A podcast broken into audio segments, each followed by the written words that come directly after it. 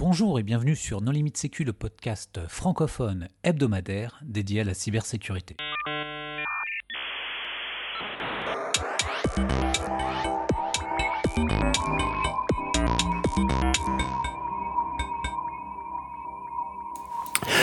Alors aujourd'hui, nous allons parler de cybersécurité dans le domaine spatial avec Clémence Poirier. Bonjour Clémence. Bonjour. Et Julien Hérault. Bonjour Julien. Bonjour. Pour discuter avec eux, les contributeurs Non Limite Sécu sont Nicolas Ruff. Bonjour. Paul Amar. Et bonjour. Et Hervé Schauer. Bonjour. Alors en préambule, Clémence, est-ce que tu voudrais bien te présenter? Oui, donc je suis Clémence Poirier, euh, chercheuse à l'Institut européen de politique spatiale à Vienne, en Autriche. Julien? Euh, Je suis euh, expert senior en cybersécurité spatiale au CNES, donc l'agence spatiale française. Depuis un peu plus d'une dizaine d'années maintenant, et avant j'étais dans le secteur privé, essentiellement l'industrie manufacturière. Alors en premier lieu, un point de terminologie, quels sont les termes à connaître lorsque l'on parle de cybersécurité dans le domaine spatial? Alors, la, cybersécurité spatiale, ça couvre un, vaste domaine, puisque pour, pour avoir des missions spatiales, que ce soit des missions de télécommunication, d'observation de la Terre ou d'exploration de l'univers, il nous faut énormément de moyens. Il nous faut tout d'abord un, objet qui, vole, un véhicule. On appelle ça le segment euh, bord, le segment spatial. Donc ça peut être constitué d'un satellite, de plusieurs satellites, de sondes, de rovers, de lanceurs, de ce qu'on veut. Euh, ces véhicules ne sont jamais tout seuls, donc euh, on communique avec eux par des liaisons. Euh, à partir de stations ou de relais. Et ces stations sont reliées à des centres de contrôle, ce qu'on appelle le segment sol, euh, centres de contrôle qui vont contrôler le véhicule ou qui vont contrôler la mission. Et enfin, les utilisateurs, évidemment, ce qui est le plus important, c'est la mission. Euh, et donc les utilisateurs, le segment utilisateur, que ce soit un modem pour se connecter à un satellite et accéder à Internet, ou un segment de réception d'images, par exemple, quand on fait de l'observation de la Terre.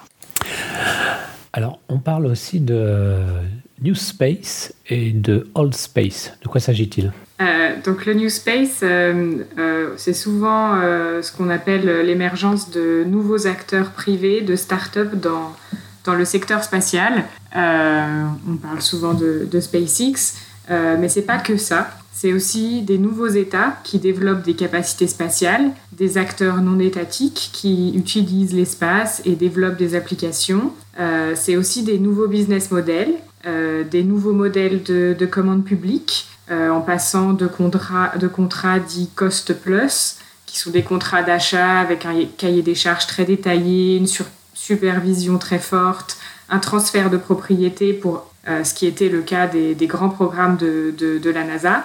Et aujourd'hui, on va plutôt vers des contrats de services où l'État se procure des services auprès des entreprises commerciales sans acheter un système euh, unique. Donc ça, c'est vraiment quelque chose qui est assez nouveau et assez structurant euh, dans le phénomène New Space. Euh, le New Space, c'est aussi des nouveaux investissements privés avec l'entrée de fonds de capital risque, de levée de fonds dans des startups, des financements publics et autres modèles de financement qui sont issus du, du monde de la tech. Euh, c'est aussi des, nouveaux marchés, y compris dans d'autres secteurs comme l'énergie, l'automobile, l'industrie pharmaceutique. Et c'est aussi des, nouvelles applications avec l'émergence d'un marché aval. Euh, et, le New Space, enfin, c'est aussi des, nouveaux moyens de production avec une tendance à, la verticalisation, euh, l'intégration de nouveaux processus de fabrication qui viennent du secteur du numérique et donc forcément, toutes ces pratiques, elles amènent une, digitalisation des systèmes spatiaux, euh, qui sont des sortes d'objets connectés avec des protocoles IP, des liens intersatellitaires, et qui ont plus en plus de, composants logiciels. Donc forcément, ça génère des risques cyber. Et, on observe également une digitalisation de, toute la chaîne de valeur et, du processus de production et, pour entretenir les liens entre les sous-traitants qui sont totalement digitalisés aujourd'hui aussi. Euh, donc ça génère également euh, des, risques cyber. Et une petite question, euh, est-ce que n'importe qui peut aller dans l'espace? Que comment ça marche en fait pour, pour dire qu'on va envoyer des, satellites dans l'espace? Alors, il, faut, euh, il faut un opérateur de lancement déjà. Ça, c'est le premier point. Donc, il faut, euh, il faut savoir combien de kilos. Généralement, c'est au kilo qu'on achète le lancement. Euh, donc, on se regroupe quand on a que quelques kilos envoyés. On se regroupe avec d'autres opérateurs. Quand on veut envoyer des gros satellites, généralement, on peut arriver à être tout seul, notamment dans le cas des satellites géostationnaires de télécommunications ou tout ce qui est exploration de l'univers. Souvent, on a des gros véhicules. Donc là, c'est des lancements dédiés. Et ensuite, il faut, euh, pour la plupart des, pour les pays qui sont les plus matures, des licences euh, c'est-à-dire demander l'autorisation au pays euh, pour pouvoir lancer son satellite, exploiter le satellite, parce que généralement, c'est la nationalité de l'opérateur du satellite, c'est le gouvernement ou l'État dont dépend l'opérateur du satellite qui est responsable des agissements. Donc si le satellite cause des ennuis à un autre ou s'il retombe sur Terre avec des dégâts, ben, c'est l'État qui a lancé ou l'État qui opère qui sera, qui sera responsable. Donc il y a des États qui contrôlent, d'autres moins. Et on commence à voir de plus en plus de la prise en compte dans la, la délivrance de ces licences ou euh, l'autorisation de lancement, des contraintes, notamment cybersécurité, avec des exigences qui arrivent. Euh, premièrement, pour l'innocuité vis-à-vis du lanceur ou des autres passagers du lanceur, ça, ça commence à arriver. On, interdit à certains satellites d'émettre, par exemple, avant d'être lâchés. Ou après, pour les opérations et toute la vie du satellite, on exige, on commence à exiger certaines, euh, certaines, certaines mises en place de mesures qui répondent à une mesure, à, des, à une menace, pardon, qui, bah, qui est de plus en plus prégnante. Euh, donc euh, on, cherche à se protéger du détournement de satellites, de la prise de contrôle ou euh, ou d'autres d'autres scénarios euh, dont on va pouvoir discuter. Euh, une autre préoccupation aussi qui est importante, mais qui n'est pas vraiment de la cybersécurité, c'est la création de débris. Hein, l'espace est un, environnement finalement fini et restreint. on, a, peu d'orbites exploitables pour la Terre, et donc bah, il, faut, éviter de les polluer pour ne pas les rendre inutilisables. Donc on, s'assure aussi qu'il y a des, mesures de désorbitation en fin de vie qui sont prises et d'autres euh, mesures de, de, sûreté, j'allais dire, de fonctionnement tout au long de la vie du satellite pour éviter qu'on crée des débris inutilement. Alors, comme en cybersécurité, on voit qu'il y a des pays qui ont des législations euh, euh, variées, qui sont plus ou moins bienveillants avec certains de leurs pirates informatiques. Enfin, surtout quand ils vont dans le sens de leur gouvernement.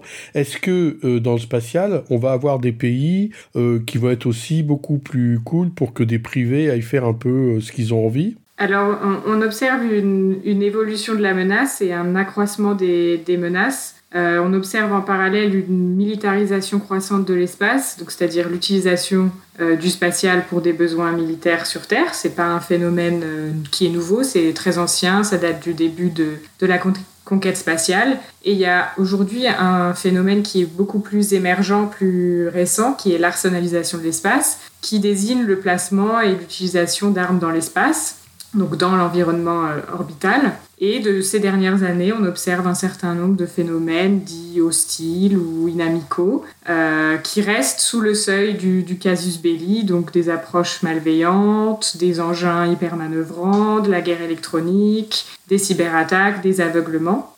Euh, et ça se passe en parallèle d'une militarisation accrue du, du, cyberespace avec un nombre d'acteurs qui est toujours plus diversifié.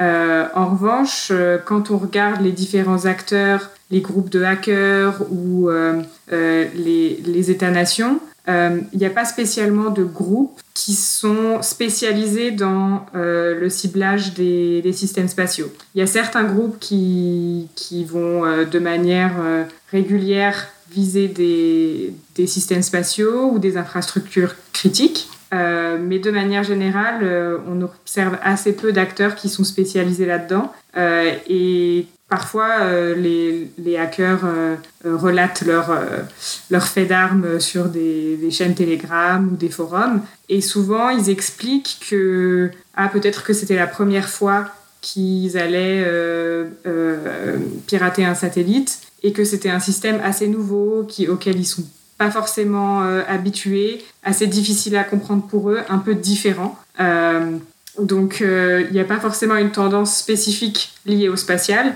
Après, évidemment, il y a des, des États qui vont avoir une organisation assez particulière avec, avec les hackers et, et qui vont soit donner des cibles à abattre, soit payer des groupes pour, pour cibler des, des, systèmes spatiaux ou d'autres d'autres systèmes sur Terre. mais c'est pas spécifique au secteur spatial, je pense.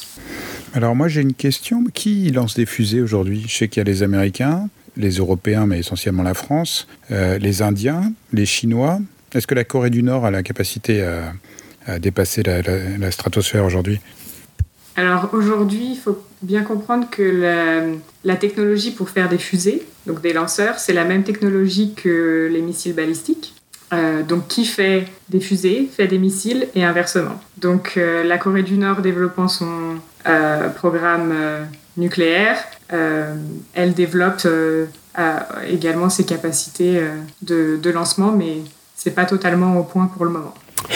Et en matière de cybersécurité, est-ce qu'il y a des protocoles spécifiques qu'on peut, par exemple, comme on peut, par exemple, rencontrer dans le domaine industriel? Alors oui, il y a, énormément de, protocoles et de technologies qui ont été développés spécifiquement au, spatial, essentiellement pour répondre aux, problématiques d'accès et, de l'environnement, hein, répondre à l'éloignement premièrement. Donc on a, des, temps de communication et de propagation de signaux qui sont, conséquents, et on a des ressources qui sont très faibles euh, à bord, euh, notamment pour tout ce qui est crypto. Donc des protocoles spécifiques ont été, ont été, euh, ont été designé, enfin, spécifié et standardisé après de nombreux tests entre agences.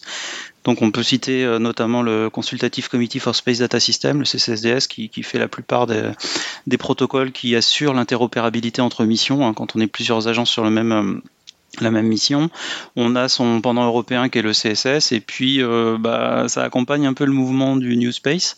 L'ISO, euh, L'ISO euh, des groupes de travail maintenant en cybersécurité spatiale. Euh, L'I3E aussi en a un. et ce sont actuellement, alors le plus rapide et le plus actif, c'est l'I3E. L'ISO, CCDS, pardon, continue toujours. Le, en cybersécurité, ce qu'on a spécifiquement, c'est sur le chiffrement des liaisons bord-sol, avec notamment la spécification de chiffrement symétrique entre le sol et le bord et entre deux véhicules en intervéhicule. Bon, généralement, on, a des modes, euh, des modes un peu pas particuliers par rapport à ce qu'on fait au sol, mais qui sont restreints. Donc on a un mode pour authentifier, un mode pour chiffrer, un mode pour assurer l'intégrité d'une communication. Ces modes-là, évidemment, peuvent être, peuvent être combinés. Euh, globalement, le, on utilise de l'AES hein, pour, pour ceux qui sont à jour, euh, dans des modes qui ont été spécifiés tout simplement pour assurer la, compatibilité. Ce qu'on a peu actuellement, c'est de, de, protocoles d'établissement de, clés et de, et de chargement de clés une fois que le satellite est en vol. Hein, généralement, les, clés de session, les clés maîtres sont chargées au sol, ce qui apporte beaucoup de problèmes parce qu'une fois que le satellite a ses clés, eh ben, il, est, vulnérable parce qu'il est dans le lanceur et généralement on n'y a plus accès. Donc euh, là, c'est un scénario qui est pas mal pour les malveillants.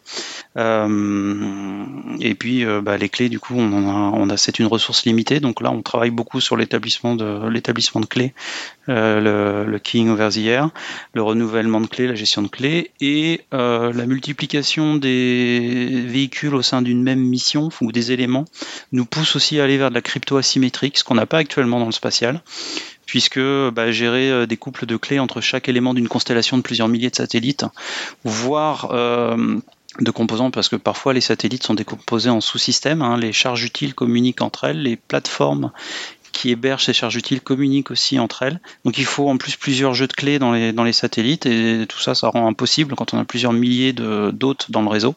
Donc il nous faut absolument de la symétrique et ça c'est des, travaux qui sont en cours. Et puis enfin pour la miniaturisation, on a aussi énormément de travaux sur la crypto légère avec un, suivi des, et notamment en post-quantique aussi, évidemment, avec un suivi des travaux du NIST en ce moment et de portage dans le domaine spatial.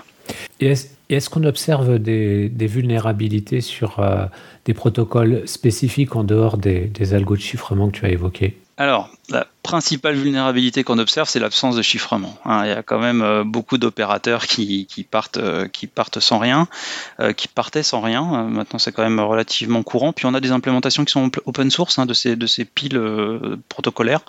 Donc la NASA a, la sienne sur GitHub. Alors elle n'est pas complète, mais elle existe.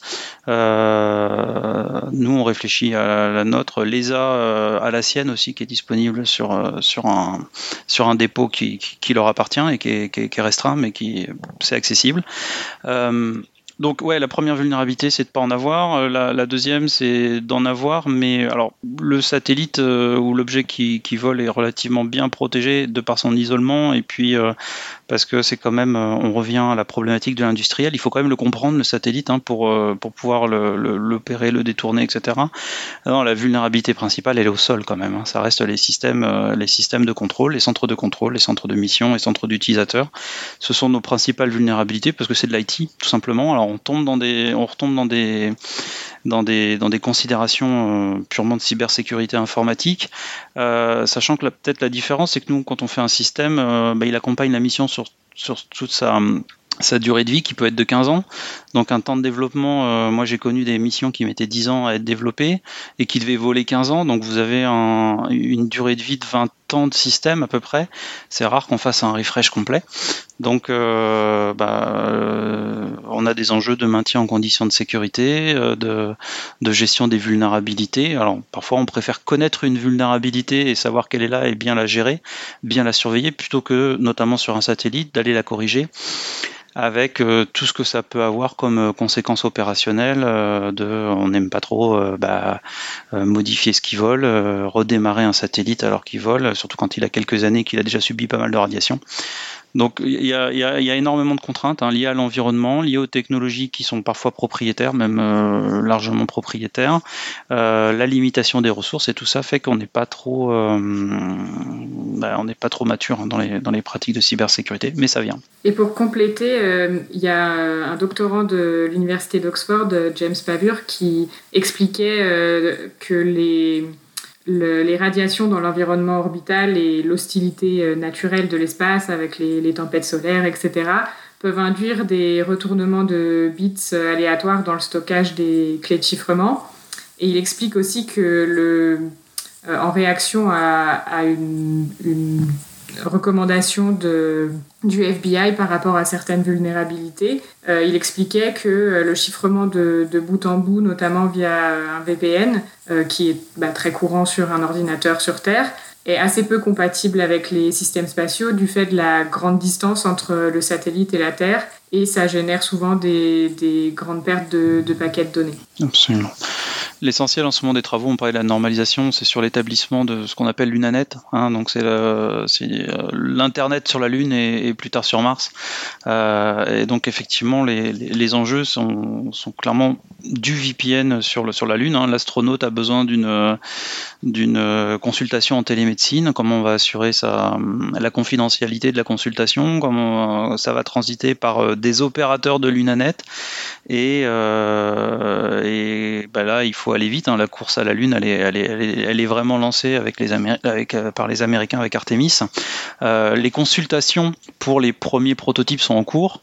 Euh, bah, je vous laisse les, consulter pour vous rendre compte du, de la quantité de spécifications de sécurité qu'il y a dans les spécifications initiales de l'UNANET. Alors, ce ne seront pas des VPN quantiques Non, j'ai vu la crème quantique, alors je me disais, sur la Lune, on doit au moins faire du VPN quantique. Et outre les segments sol et euh, finalement euh, la problématique des sécurités des transmissions, euh, quels sont les autres types d'attaques qu'on peut imaginer quand on prend l'aérospatial Alors, on est un peu comme tout le monde, hein, la, numérisation de, tous nos métiers et de toute notre chaîne de valeur. On pour utiliser le terme supply chain, mais c'est clairement le, problème, hein, c'est que les, les, acteurs établis dans le domaine spatial ou dans le domaine aéro, maintenant c'est la même chose, hein, sont protégés, et donc c'est la myriade de sous-traitants qui sont parfois et c'est pas une c'est pas une c'est pas une fausse image hein. parfois c'est des c'est des, des, des petits prestataires qui font une pièce qui en font quelques-unes par an et qui sont dans un dans un hangar en Occitanie. Euh, bah, c'est comment on protège cela pour se protéger nous-mêmes, parce que de toute façon maintenant tout le monde est connecté, tout le monde a des échanges euh, et on a des interfaces. Donc là c'est la vulnérabilité actuelle euh, et qui est souvent, euh, notamment quand on, quand on rajoute là-dessus la couche d'externalisation sur la conception des systèmes d'information qui servent à piloter tout ça.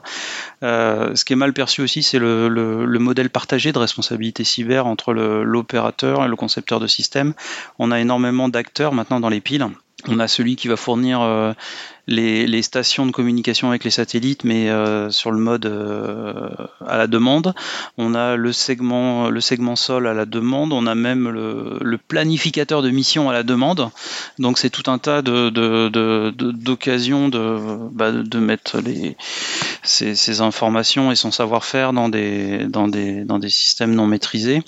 Euh, et puis bah, surtout, bah, la culture, il y avait une culture. Alors quand il y avait vraiment une dichotomie entre les missions militaires très protégées et les missions scientifiques peu protégées. Les missions commerciales euh, bah, avaient compris l'intérêt, mais faisaient le minimum pour que, bah, pour que le, commerce fonctionne. Euh, maintenant, ça change, mais euh, on, garde tout de même, pour beaucoup d'acteurs, une culture scientifique. Et puis en plus, bah, le, le, le, temps vers l'espace, le time to space, a tendance à se réduire parce qu'il y a une compétition forte. Hein. Il y a eu beaucoup de, de, de, capitaux qui ont été investis, donc beaucoup de sociétés qui sont montées. Et maintenant, bah, l'enjeu, c'est d'être le premier dans l'espace parce qu'il va y avoir. Euh, on parlait du nombre de, pays capables d'atteindre l'espace, notamment en termes de lanceurs. En termes de micro-lanceurs, rien qu'en Europe, il y a énormément de projets. Euh, il, est peu certain que tous survivent. Donc l'objectif, c'est de, bah, de voler, d'être le premier à voler ou dans les premiers à voler. Euh, donc forcément, on fait des, on prend des raccourcis dans la conception des systèmes, et ces raccourcis-là ont des conséquences, notamment d'un point de vue cybersécurité. Alors tu parlais en introduction euh, des différents segments. Euh, est-ce que tu aurais des exemples euh, d'attaques sur les terminaux utilisateurs? Donc dernièrement, il y a eu énormément d'attaques sur les terminaux utilisateurs, notamment dans le cadre de, la guerre en Ukraine. et si, on remonte quelques années en arrière, il y a de nombreuses entreprises de cybersécurité qui ont identifié énormément de vulnérabilités qui n'étaient pas patchées sur euh, des, modems utilisateurs. Donc le segment utilisateur, c'est vraiment euh, le modem qu'on a chez soi euh, pour, pour accéder à Internet. c'est plus ou moins la, la même chose, avec énormément de vulnérabilités qui n'étaient pas patchées pour des modems qui étaient utilisés parfois sur des zones de combat, pour de l'Internet, euh, euh, de la connexion euh, dans les avions commerciaux, pour de la connexion sur des navires, sur des yachts, pour de la connexion privée pour les particuliers. donc l'utilisation, elle est assez diversifiée. Et euh, donc euh, c'est la société notamment euh, IO Active qui a, a, répertorié de nombreuses vulnérabilités, qui a alerté les, les entreprises qui fabriquaient ces modems pour le, les avertir de, de, ces vulnérabilités et parfois même en proposant des solutions. Euh, et au final, euh, à chaque fois, il refaisait une analyse et il voyait que les, vulnérabilités étaient jamais patchées. Donc, euh, les entreprises du secteur spatial se fichaient un peu de, ces vulnérabilités-là. Et aujourd'hui, avec la guerre en Ukraine, on voit de nombreuses attaques qui visent le, le segment utilisateur. donc au tout début, quelques heures avant l'invasion russe de l'Ukraine, il y a eu une attaque sur le, le réseau satellitaire Viasat qui est une entreprise américaine, euh, dont euh, le réseau était utilisé par l'armée ukrainienne. Euh, L'Ukraine n'ayant pas de, satellite souverain, c'était sa seule connexion à un réseau satellitaire de, de communication. donc ça a empêché l'Ukraine de se connecter, d'avoir une capacité de communication satellite pour gérer son, sa réponse militaire. Euh, donc ce que, ce que les attaquants ont fait, c'est qu'ils ont fait euh, un DDoS sur, euh, sur les modems. Et ensuite, ils ont, dans un deuxième temps, ils ont exploité une vulnérabilité sur le segment sol en exploitant une vulnérabilité sur le, le VPN du segment sol pour rentrer dans, dans, le système. Et ensuite, ils ont envoyé un, un malware wiper qui a complètement effacé les, les, modems utilisateurs. Donc pendant des mois, tous les, clients de Viasat étaient privés d'Internet. et ensuite, dans la guerre en Ukraine, de part et d'autre, les groupes de hackers visaient de, de nombreux terminaux utilisateurs euh, euh, de, satellites russes euh, ou américains. Ok, est-ce que tu as des exemples similaires dans le domaine de la sécurité des transmissions? Alors quand c'est en clair, ça ne doit pas être trop dur. Hein. L'exploitation, il y, a plusieurs types d'attaques hein, qu'on peut recenser sur les, sur les systèmes satellitaires. Il y a premier, c'est on vise euh, les acteurs du spatial. Le deuxième, effectivement, c'est on, vise le service satellitaire dont on a parlé. Et le troisième, c'est on exploite le service satellitaire pour autre chose. Et là, il y a un groupe qui, avait fait ça, euh, qui avait utilisé euh, donc le groupe Tourla, euh, je suis pas sûr de le prononcer correctement, hein, c'est russe, mais euh, qui avait utilisé des caractéristiques des, des, systèmes de télécommunication, euh, donc les, liaisons descendantes hein, pour euh, cacher du, du, trafic de commande-contrôle euh, avec des avec des donc des autres qui étaient compromis. Donc le, le, le, principe, si je l'ai si je l'ai bien compris, c'était euh, de spoofer des IP de clients euh, de, de, de, liaison descendante. Et comme de toute façon le trafic, il était en clair et il était il était diffusé à tous les tous les tous les récepteurs, euh, le principe c'était bah, que le, serveur de commande contrôle reçoive, reçoive le trafic qui était streamé et euh, puisse répondre euh, de manière correcte par un deuxième lien donc, qui était une liaison euh, terrestre, euh, aux, aux, qui étaient compromis. Donc là, c'était assez malin et en plus, euh, donc ça permettait de diffuser, le, de, de, fin, de cacher, dissimuler le trafic et en plus, ils utilisaient une diffusion uniquement sur, sur certains pays d'Afrique. donc en termes de, de recherche et détection, il y avait peut-être un peu moins de surveillance de la part des chercheurs dans, ce domaine-là. Et, euh, et, voilà, donc ça c'était euh, l'exploitation de systèmes spatiaux. Euh, on l'a vu quelques fois comme ça, mais l'objectif n'était pas de nuire au système spatial, hein, c'était vraiment d'utiliser des particularités.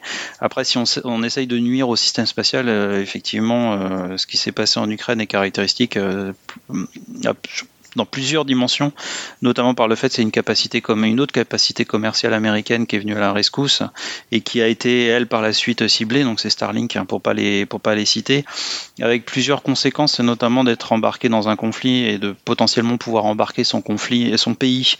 Euh, on revient à qui est le, pays hébergeant euh, donc euh, dans le conflit. Hein. Il, y a eu plusieurs menaces à plusieurs reprises. Et puis euh, après, pour les combattants, utiliser des, services commerciaux euh, qui sont pas forcément faits pour, bah, ça permettait. Pendant un moment, ils se sont rendus compte que ça permettait de localiser les combattants ukrainiens, donc qui est une information euh, quand même précieuse pour euh, pour la Russie. Et deuxième deuxième une autre conséquence, c'était que effectivement Starlink a été potentiellement utilisé pour piloter du drone, donc des armes, et donc on se retrouvait avec des capacités commerciales qui pouvaient être considérées comme des armes.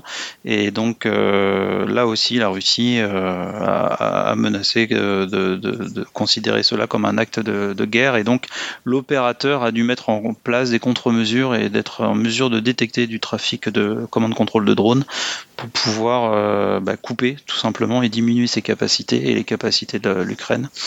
dans l'utilisation de son réseau. il y a eu aussi un autre cas dans ce cas-là avec euh, un euh, c'était des stations au sol, des stations de, liaison avec les satellites, donc des stations de poursuite satellites. Donc c'est des antennes en bande S ou bande X. On en a partout un peu sur la planète, euh, notamment proche des pôles, hein, parce que pour les satellites à défilement, ils passent souvent près des pôles. Euh, et donc là, comme ça, on maximise notre, notre couverture. Il y a un réseau de stations russes qui a été victime d'un ransomware. Et là aussi, la Russie, enfin le, président de l'agence russe Roscosmos a, fait une déclaration en disant que son pays considérait que c'était un acte de guerre aussi et que les, représailles euh, pouvaient venir. Euh, bon, c'était cet été, je sais pas ce qui, est, devenu des stations. Donc là, on est dans du, on est aussi dans de, dans de l'enjeu, dans de l'enjeu. Enfin, on perçoit tous que le, spatial est maintenant indispensable à nos sociétés, mais on voit qu'il y a une, dimension conflictuelle qui était jusque là assez, j'allais dire, cachée. Et je reviens rapidement à, à l'exemple avec Turla. D'un point de vue matériel, est-ce que ça coûte cher de faire ce type d'attaque Ou en fait, finalement, avec quelques centaines d'euros, potentiellement, je peux arriver à faire le même type de manigance? C'est quelques centaines d'euros effectivement. Hein, c'est du DVB, donc euh, une carte, euh, une carte, d'extension pour un PC, ça fonctionne très bien. Euh, Clémence avait cité, les travaux de James Pavure. James Pavure, c'est quelques centaines aussi, une antenne et un, récepteur.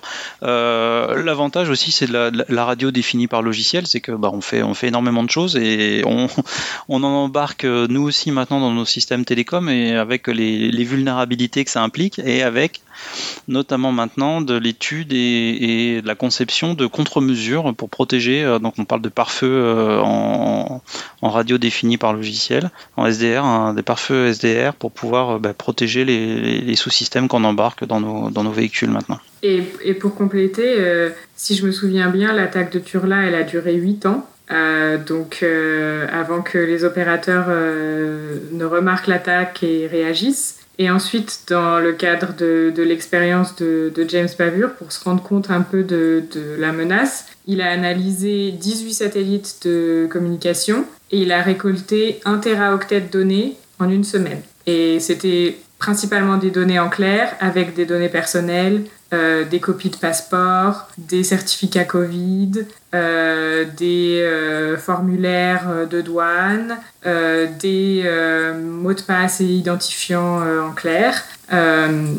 donc, encore récemment, cette menace était tout à fait faisable très facilement avec très peu d'argent et un petit peu de connaissances en informatique. Tu disais qu'il y avait beaucoup de propriétaires encore. Mais bon, euh, moi je vois bien dans tous les systèmes embarqués, il y a de moins en moins de propriétaires et de plus en plus sur étagère.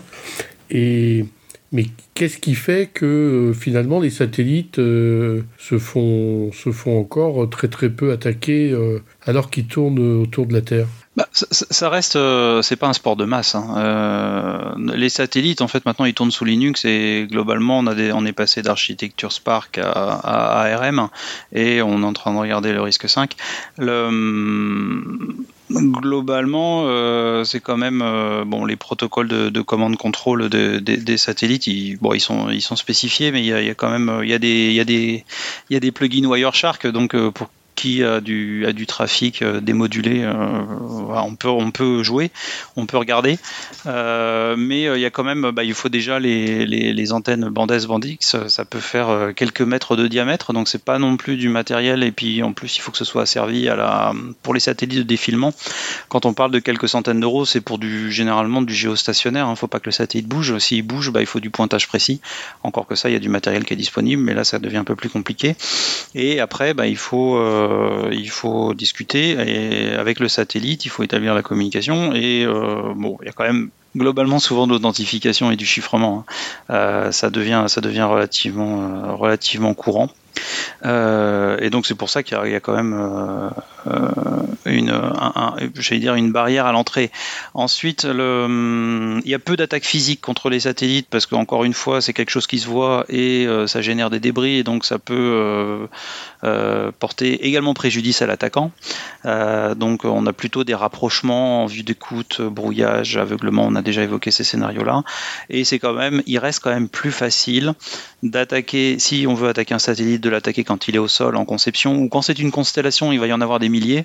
Euh, bah, on a toujours un moment où il y aura du, matériel au sol qui peut être visé, donc ça, ça reste plus simple avant le lancement ou euh, en passant par le, segment de contrôle sol, parce que l'avantage c'est que quand on est au sol, on a généralement beaucoup du boulot de communication qui est déjà fait, on a des données euh, de couches euh, hautes qui sont disponibles et c'est beaucoup plus intéressant pour l'attaquant parce que ça concerne la mission, ça concerne le fonctionnement de la plateforme, plutôt que des couches intermédiaires réseau qui sont relativement propriétaires et qui sont utilisées que dans le domaine spatial mais finalement, on a vu des appareils biomédicaux euh, infectés dans leur chaîne de, développement.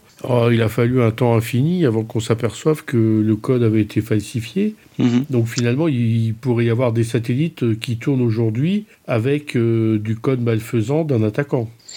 Absolument, c'est des, scénarios qui sont envisagés. Euh, bah les, je disais, les, satellites, généralement, ils tournent sous Linux. Hein. On a des noyaux temps réel, mais, euh, mais globalement, les distributions, la NASA a une distribution qui est grand public. Nous, notre, euh, ligne de produits LVCUGEN, elle est, elle aussi, l'objectif, c'est qu'aussi elle soit utilisée, donc, elle est distribuée.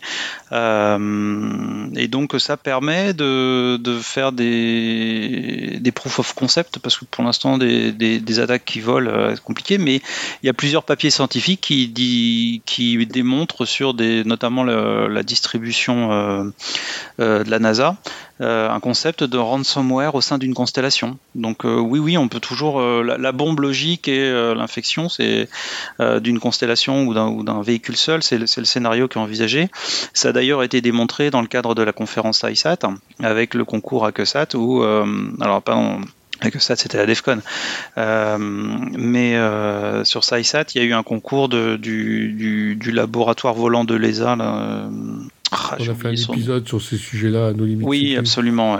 Et euh, donc l'équipe qui a, qui a, remporté le, le, dans le cadre de SciSat, l'équipe qui a remporté a tout simplement utilisé des exploits de désérialisation Java euh, pour pouvoir euh, faire une, une, escalade de privilèges sur un satellite. Ils étaient utilisateurs légitimes. Hein, ils y ont monté des expériences qui étaient codées dans un un, cadre qui leur avait été donné par l'ESA. Euh, ils étaient surveillés par l'ESA, c'était voulu, hein, c'était l'objectif du, concours, mais euh, oui, c'est des vulnérabilités tout à fait standards et c'est tout à fait reproductible ce qu'ils ont fait.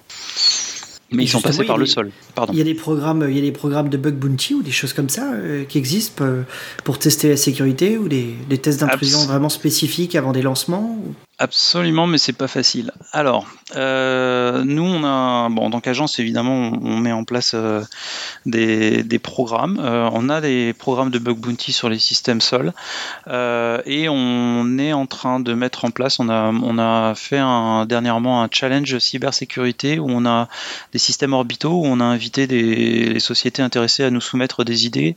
On a sélectionné les cinq dossiers les plus prometteurs et les deux premiers ont ont eu une petite rallonge financière pour pouvoir aller au bout de, leur idée. On va commencer les développements en janvier et dans ces idées-là, il, y a, des grands thèmes. Hein. Il y a le thème toujours de la crypto et de la protection des communications. Euh, ça, c'est euh, l'établissement de clés, de sessions.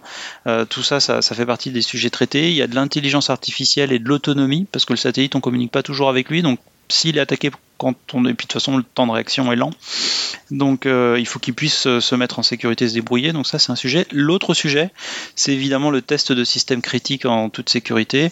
Euh, on ne sait pas simuler tout donc on a besoin de représentativité notamment du matériel parce que bah, le, le, matériel il est limité en capacité. On a de nombreux composants qu'on utilise au sol pour la sécurité par exemple les TPM qu'on a dans, nos PC ça n'existe pas pour un satellite on n'a pas de composants qui résistent aux radiations. Donc il bah, faut qu'on fasse autrement. On fait avec du FPGA, on fait avec des choses comme ça, mais ça a des conséquences sur le et sur les opérations. Et donc euh, la représentativité en simulateur, elle est nulle. Donc il nous faut ce matériel-là. Et la question, c'est comment on raccorde un satellite à un environnement de Bun Bounty en toute sécurité et comment on, s'assure que c'est fait dans, les, dans, les, dans des conditions, euh, j'allais dire, euh, acceptables. donc ça, ça l'objectif, c'est d'avoir une campagne fin d'année 2024 avec des chercheurs qui viendront au, au, CNES pour pour attaquer un satellite. Voilà. Euh, il y a donc euh, quelques dans le cadre de, conférences, donc la DEFCON l'a fait cinq fois, SciSat l'a fait une fois, enfin deux, mais la première ils l'ont pas publié parce que c'était concomitant avec l'invasion de l'Ukraine par la Russie, donc ils ont ils ont pas publié les résultats. donc ça se fait. Et en bug bounty il y a eu aussi une agence une agence spatiale Moyen-Orient qui a, organisé euh, euh, sur invitation, ils ont fait venir une centaine de chercheurs, je crois, qui ont, euh, qui ont travaillé pendant une semaine sur un satellite. Il y a aussi des, startups qui commencent à créer des digital twins, des, répliques numériques pour pouvoir faire du bug bounty, pouvoir faire des, exercices cyber et aussi, aussi, coupler les exercices cyber avec des exercices tabletop, des, simulations sur les processus euh, entre, euh, entre acteurs, entre opérateurs, euh, fabricants, États, sous-traitants, etc. parce que souvent, il y a les vulnérabilités dans, dans le système, euh, mais parfois, il y a aussi euh, euh, certains exemples que, que, ces entreprises peuvent donner. C'est ah, il, fallait, il fallait la clé de, de, la chambre où il y a de, de, la pièce où il y a le serveur et ils ne retrouvaient plus la clé ou ce genre de choses. donc ça, ça fait partie aussi des, des exercices à mettre en place pour les opérateurs, savoir à qui rapporter une attaque quand il y en a une, à quelle autorité publique. Euh, sous combien de temps euh, et que faire euh, en, cas d'attaque. Ça, tout de suite, c'est pas légiféré. Enfin, je veux dire, il y a, un cadre juridique là-dessus ou tout de suite c'est vraiment le flou On se fait hacker, on sait pas exactement à qui le reporter Alors, c'est assez lacunaire. notamment au début de la guerre en Ukraine, beaucoup d'opérateurs ont un peu paniqué parce qu'ils se sont rendus compte qu'ils pouvaient être euh, visés et qui ne savaient pas du tout quel était le processus euh, en cas d'attaque euh, à suivre. donc certains pays, et notamment la France, généralement vont, ou les, agences gouvernementales vont contacter les, entreprises du secteur spatial et établir des liens avec eux pour qu'il y ait un dialogue et en cas d'attaque qu'il y ait un canal de, conversation ouvert. Euh, mais ce n'est pas le cas dans tous les pays. Euh, donc il euh, n'y a pas forcément de règles juridiques précises pour ça. Après, il y a des règles juridiques pour les cyberattaques en général et au bout de tant de temps, il faut déclarer la cyberattaque aux autorités gouvernementales. Mais il n'y a pas de règles spécifiques pour le secteur spatial. Est-ce qu'il peut y avoir des règles indirectes? Parce que le droit applicable euh, utilise en général des termes très génériques. Hein. Il parle de système de traitement automatisé de données, ce genre de choses. Donc, est-ce qu'il n'y a pas par effet de bord des choses qui pourraient s'appliquer aux satellites? Et en fait, est-ce qu'il y a de la jurisprudence déjà? Dans les cas de, euh, je sais pas, est-ce qu'il y a déjà eu des collisions en vol, est-ce qu'il y a déjà eu des, cas d'espionnage avérés et autres qui ont, qui ont conduit à des, escalades juridiques ou des, des, conflits entre assureurs. Enfin, je sais pas comment sont assurés les satellites s'ils le sont, mais souvent c'est dans ces cas-là qu'il y a une investigation qui est lancée.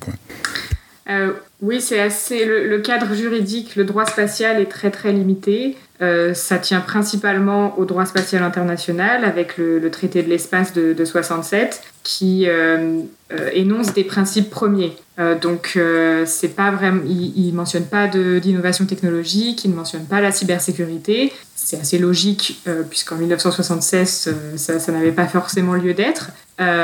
donc, c'est vraiment des, principes premiers. Il n'y a pas du tout de notion de, sécurité des données dans, le traité de l'espace ou dans le droit spatial international.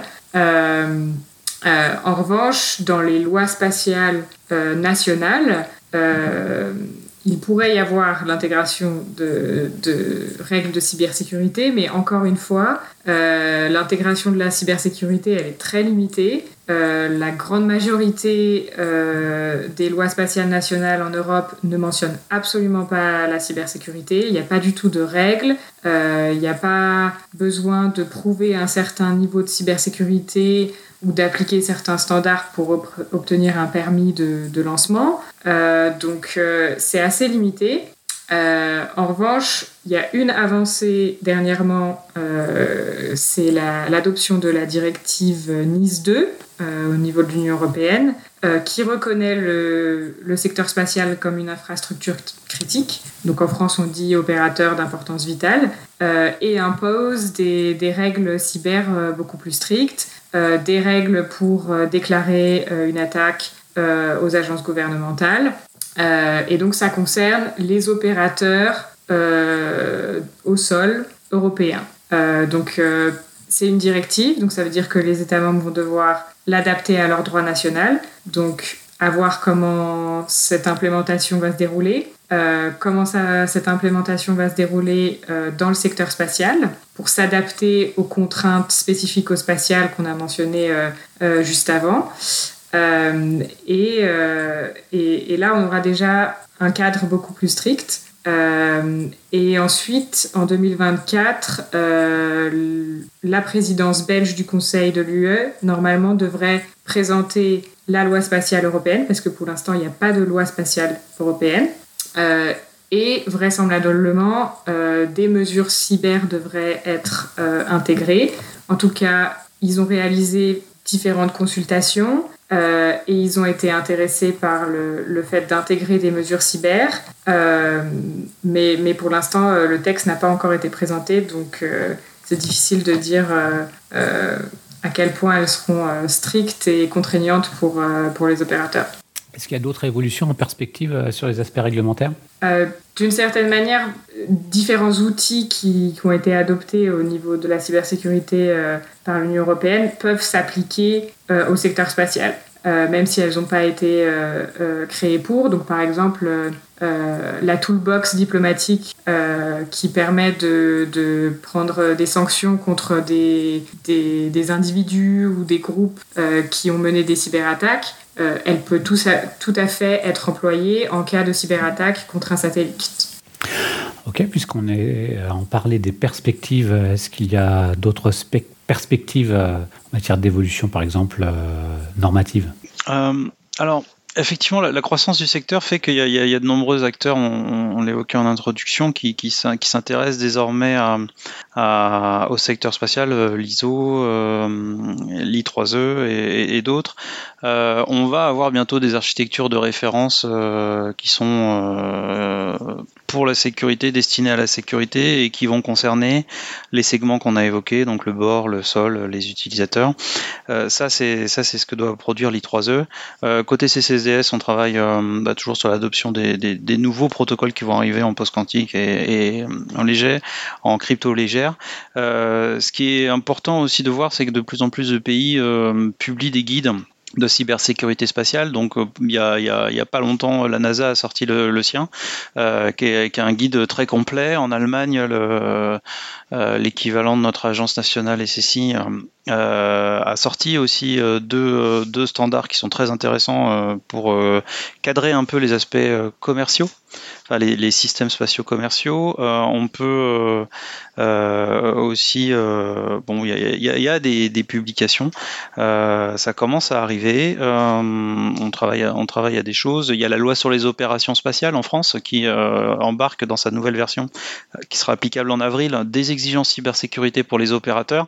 Ça, c'est le point. Alors, ça sera pas, ça sera pas un grand gap pour, et c'est pas une révolution non plus pour les, les, les pratiquants en cybersécurité ou les en cybersécurité mais euh, l'avantage c'est que ça accompagne et ça permet d'établir des guides de bonne pratique et de diffuser j'allais dire la bonne parole ou les, bonnes recommandations aux opérateurs et donc de, faire progresser le, secteur. Hein. L'objectif étant vraiment de ne pas créer un, secteur spatial euh, au, pied d'argile et donc euh, de, pouvoir rester au, au standard de bah, on évoquait le, dispositif SAIV, euh, donc euh, euh, secteur d'activité d'importance vitale du, SGDSN, c'est de rester dans ces, dans ces, dans ces notions-là d'importance pour la société et de, et de, de, rendre le, service à nos sociétés et à nos citoyens. D'un point de vue technologique, bah, il y a pas mal de, R&D. On a évoqué les, les évolutions en crypto, la manière de faire la, la, la cybersécurité, les technos dont on a besoin notamment pour euh, pour, gérer euh, enfin, les technos embarqués dans les satellites en termes d'autonomie, de détection, parce qu'on est, relativement bon à protéger. On, est, encore assez mal outillé euh, côté satellite pour la détection. On est obligé de rapatrier au sol et de faire la détection au sol. Un satellite, bah, on n'a pas de, DR comme on peut l'avoir sur nos, postes de travail. On n'a pas de DR embarqué. Il faut qu'on y travaille. Euh, donc il y a ça. Et puis euh, bah, on est plutôt sur la phase euh, la phase aval hein, la, détection et la réaction hein. l'attaque elle, aura lieu donc la différence c'est comment on y réagira. Mais il y a aussi un, enjeu énorme de connaissance de la menace de modélisation de diffusion et de partage de la connaissance. Donc il y a une création. Alors ça fait quelques années maintenant aux États-Unis qu'existe le, le Space Isaac. Donc euh, Information Security Analysis Center, euh, donc qui est établi dans le Colorado, qui, euh, qui regroupe une communauté, une communauté internationale de, de, d'opérateurs et d'industriels intéressés par le sujet, parce que maintenant tout le monde a une, a une stratégie spatiale, donc il y, a énormément d'acteurs dedans. Et il y a un excellent épisode de Nos Limites Sécu, pour ceux qui ne sauraient pas ce que c'est qu'un Isaac. Exactement. Et donc on va avoir un Isaac européen sur le sujet, à l'initiative de, la communauté européenne et de USPA, euh, donc euh, l'agence euh, spatiale européenne, qui va être établie. Donc l'appel à candidature a, eu lieu là au mois d'octobre. donc on va avoir un EU Space Isaac pour, se rapprocher un peu de notre continent. Euh, et pourquoi pas des initiatives nationales. On a vu euh, énormément de certes sectorielles se créer. Ça aussi, c'est des, des, choses qu'on peut, qu'on peut observer euh, avec des communautés d'échange, de partage. bon, les, travaux progressent. on n'est on n'est pas encore. Oh, oh. Mais qu'est-ce qui vous manque dans la cybersécurité spatiale? Il vous manque des gens Il vous manque des solutions Il vous manque quoi? Il y a une chose que disait euh, Grégory Falco, qui est un, prof à l'université de Cornell. Euh, il disait qu'il y a un, manque de connaissances et de, coopération dans la cybersécurité spatiale parce que les personnes qui sont en charge de la cybersécurité des programmes spatiaux, souvent, c'est des personnes qui viennent du monde cyber et qui font très bien leur travail, mais qui n'ont qui pas forcément une compréhension totale des vulnérabilités d'un système spatial et d'un programme et d'une mission spatiale de manière générale. Et ça crée souvent des, des trous dans la raquette. Et il explique qu'il y a beaucoup de composants qui n'ont pas forcément d'équivalent terrestre. Et il prend l'exemple des Star Trackers, par exemple. Et comme ce pas des systèmes qui sont sur Terre, euh, dans d'autres euh, euh, dans d'autres systèmes terrestres, il y a très peu de connaissances sur la cybersécurité de, de ces systèmes-là. Donc, ils bénéficient, bénéficient, pas de, de, la connaissance générale en cybersécurité. Euh, donc, il y a un manque de, de, de, connaissances. De formation. Euh, et voilà, il y a un manque de formation. Mm, mm. Il y, a très peu de, il y a très peu de, modules cybersécurité, dans, notamment dans les écoles aéro. Hein, si on regarde les, cursus, euh, même au niveau européen, euh, nous, on fait des, on fait des cours, mais c'est relativement récent qu'on ait, qu'on ait accès à des étudiants et que les étudiants s'intéressent. On a une thèse, par exemple, on a, on a eu un sujet de thèse et on a eu énormément de mal à, avoir des, candidats qui. Euh, il faut persévérer. Hmm. Regarde le temps qu'il a fallu pour qu'on intègre la cybersécurité dans les écoles d'informatique. Je veux dire, on parle en dizaines d'années. Ok, alors justement, pour revenir sur la thématique du spatial, est-ce que vous souhaiteriez apporter le mot de la fin? Ben, venez travailler dans le spatial. La cyberspatiale, c'est quand même des enjeux d'une grande hauteur. Oui. Et on dit que les étoiles, ça rapproche. effectivement, dans le, dans le domaine de la, déjà du spatial, il y a énormément à faire. Hein. C'est un domaine très dynamique actuellement. Et de la cybersécurité spatiale, il y a tout à faire. Et euh, on peut vraiment travailler sur des, sur des, des projets très différents. Alors, ça ça peut être vrai pour plein de secteurs, mais euh, c'est sûr qu'on peut, on peut travailler sur un rover martien, on peut travailler sur des, des applications euh, essentielles, notamment à notre défense. Donc en termes d'enjeux et de, de technologie, on peut à peu près tout voir.